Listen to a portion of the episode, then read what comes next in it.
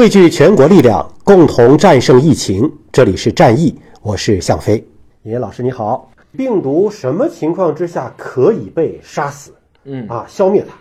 我想其实绝大部分的病毒啊都怕热。嗯，我们说的热，我们是指体外条件把它加热，可不是说把你加热到四十度、五十度。那这人完了。哎，我们的体温是不会变的。你说你体体表可以有四十度，但是你体温还是在三十七度，在正常条件下。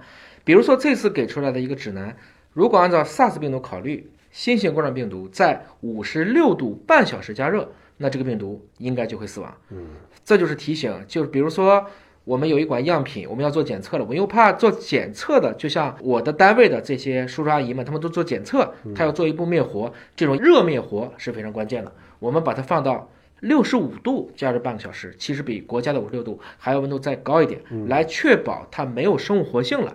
这种情况下，我还能检测出来，但是它却不会形成这种传染性和感染性就。它也没有降解，但是它已经没有生物的活性，没有生相当于是把它杀死了。对，是这个样子。哦那么除此之外呢，非常多的消毒剂，嗯，包括百分之七十五的医用酒精，都可以有效的去消灭这种病毒。嗯，那这个过程中呢，你会觉得现在很多人说，是不是要把这个消毒用的满哪都是呢？也不是，嗯，其实要根据情况。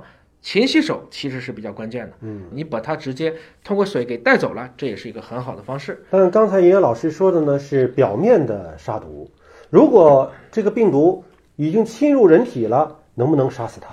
就像我们刚才所讲的，今天人类对于绝大部分的病毒，并没有特别特效的药物，很少，比较少。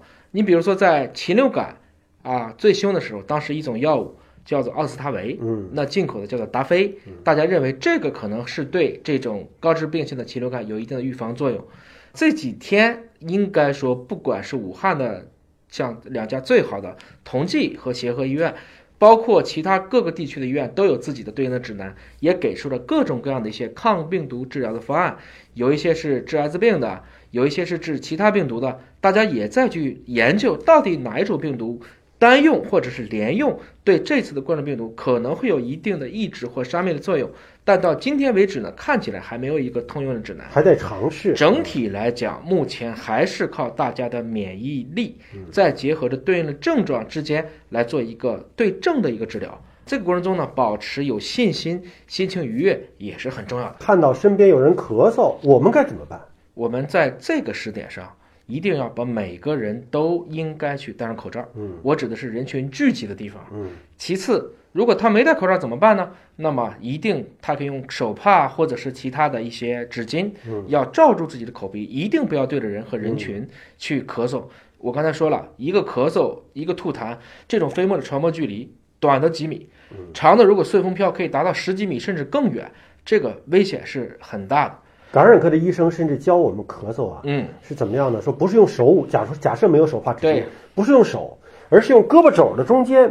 他的理由是说，你这儿完了之后，胳膊肘不会再去碰别的地方。没错，就减少了其他的接触的这个机会嗯，而且也特别强调啊，尤其是到了这个人群聚集的地方，大家一定要把这个口罩也给戴上。嗯，而且你看见其他小朋友没戴呢，要善意的去提醒他，赶快能把它戴好。